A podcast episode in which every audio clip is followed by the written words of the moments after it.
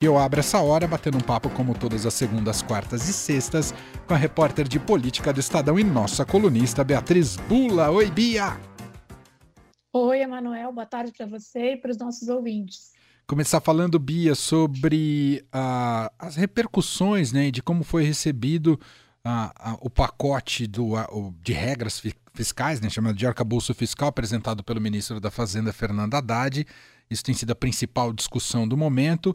E você queria comentar para a gente a estratégia do Haddad ao apresentar isso uh, numa, no mesmo dia que o Bolsonaro chegou aqui no Brasil, né, Bia? É, Manuel, eu acho que em termos de timing, de cronograma aí do governo, é, foi, é, foi uma estratégia interessante, eu diria, porque era um anúncio que estava todo mundo esperando para ver, um anúncio com um potencial de repercussão positiva, como de fato houve, né? A bolsa subiu, o dólar caiu é, e os juros futuros também recuaram ontem, depois é, desse anúncio, ou seja, é, possibilidade de criar um cenário um pouco mais favorável para o governo, ainda que haja, claro, análises, a gente pode até falar sobre elas, é, que apontam ainda a necessidade de detalhamento é, em muitos pontos desse arcabouço, é, que ainda são considerados, de certa maneira, genéricos.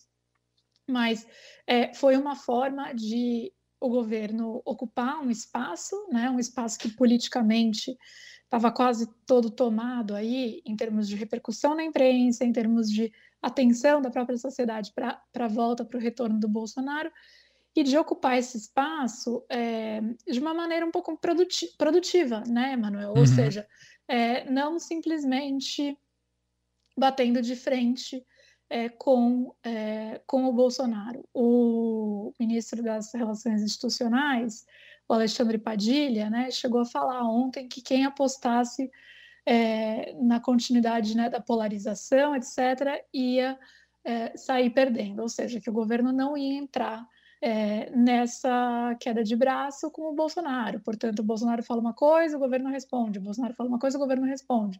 Acho que o dia de ontem mostrou que a ideia é não cair nessa armadilha.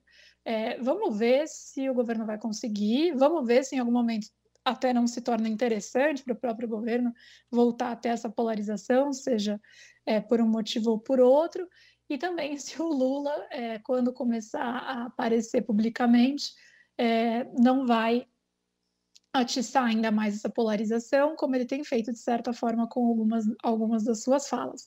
É, mas me pareceu uma estratégia é, interessante aí, uma estratégia que de fato aponta para um rumo que não é esse rumo de bateção de boca com o Bolsonaro, é, e eu acho que a gente sai ganhando com isso.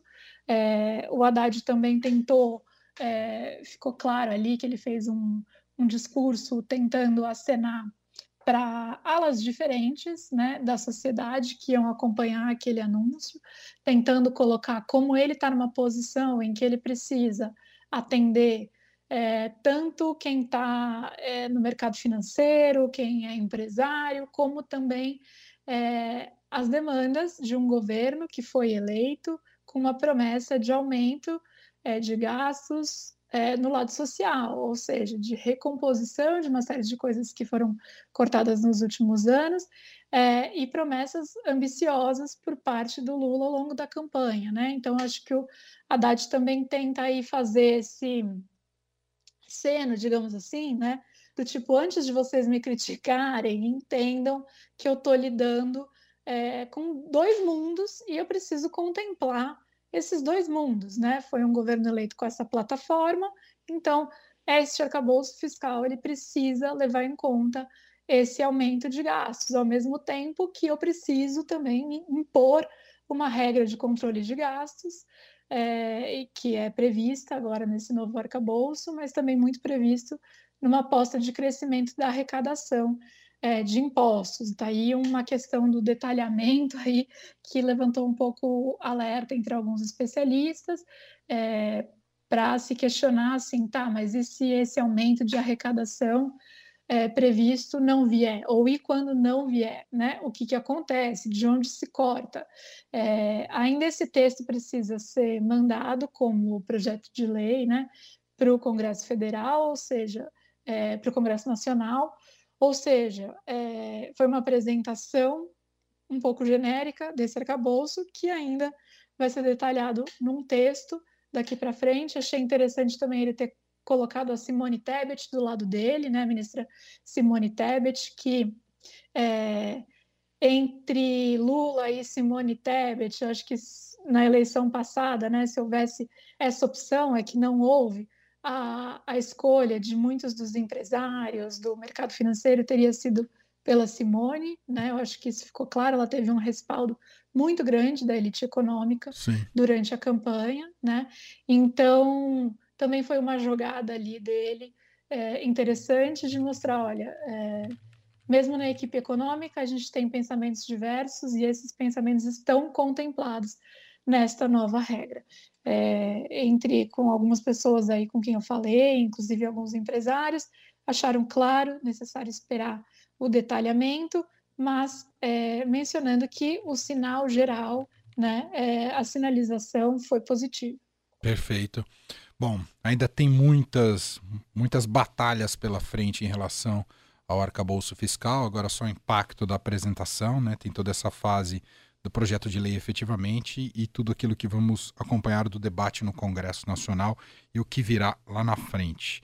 Bia, temos que falar também sobre a aposentadoria agora, agora oficial de Ricardo Lewandowski, né? Adiantou um pouco a aposentadoria já prevista dele, uh, e isso também empurra aí o governo a definir, ou melhor, o presidente Lula a definir quem será o substituto. Há alguma dúvida em relação ao Zanin ou já pode bater, bater o martelo, hein, Bia?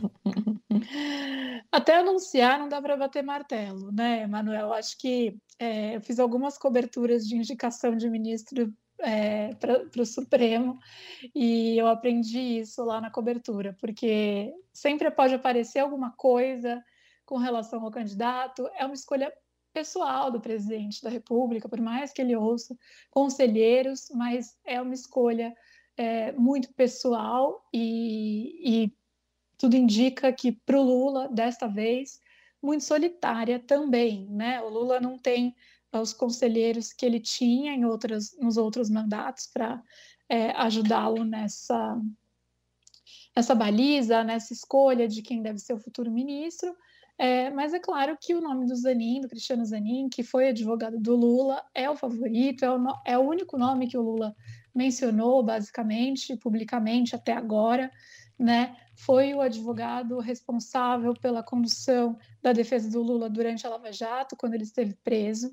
Então, é claro que o, a oficialização ontem é, desse anúncio de aposentadoria pelo ministro Ricardo Lewandowski já se sabia né, que ele é, deveria anunciar essa aposentadoria um pouco antecipada, ele poderia ficar até meados de maio, é, mas ele já tinha indicado ali internamente que ele ia sair coisa de um mês antes, e ontem, de fato, oficializou isso é, num comunicado à presidente da corte, a Rosa Weber, é, e falou à imprensa né, que ontem foi a última sessão dele como ministro e que ele está se aposentando, portanto, no dia 11 de abril. É, isso, claro, que pressiona o Lula para anunciar quem é o, o seu escolhido, né, até porque é, muito em breve essa cadeira ficará vaga. E, e a gente sabe que até tem influência no funcionamento do tribunal, tem coisas que às vezes ficam paradas, né, que são de relatoria do ministro, é, outras ações que podem ter empate ficam também prejudicadas em termos de julgamento. Então, assim, é do interesse, claro, do governo de indicar é, o quanto antes. É, muita gente já dando, como você mencionou, o Zanin como um nome certo, é, especialmente porque o Lula nessa escolha, é claro que ele vai levar em consideração é, o passado recente dele, o que ele vivenciou estando preso por mais de 500 dias na Lava Jato, é, com decisões que foram é, respaldadas pelo Supremo Tribunal Federal, inclusive por ministros é, que foram indicados por ele e pela ex-presidente Dilma Rousseff. Então, houve uma frustração muito grande dentro do PT com alguns dos ministros.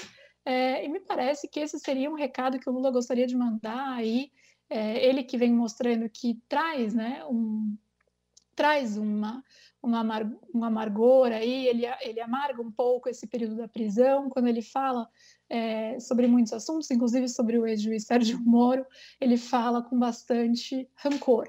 Então, escolher o Zanin seria um recado do Lula né, para o Moro, é, e, enfim, e até para os ministros que respaldaram uma estratégia, respaldaram as decisões do Moro, muito claro de que ele quer um alguém em quem ele confia absolutamente, dois alguém que esteve ao lado dele naquele período e três alguém que tem uma visão muito crítica à Lava Jato, como o Zanin. Perfeito. Bom, outro tema bastante controverso, polêmico e que vai render muito, e a gente, claro, vai sempre discutir por aqui. Beatriz Bula, que agora vai para o seu fim de semana e volta, espero que sem plantão, porque eu torço para a Bia sempre descansar, e segunda ela está de volta por aqui. Acertei, Bia, ou tem plantão pela frente? Acertou, esse é o descanso. Então tá bom, ótimo. Bom descanso para você. Segunda a gente se fala. Bia, beijo. Obrigada, Emanuel. Beijo.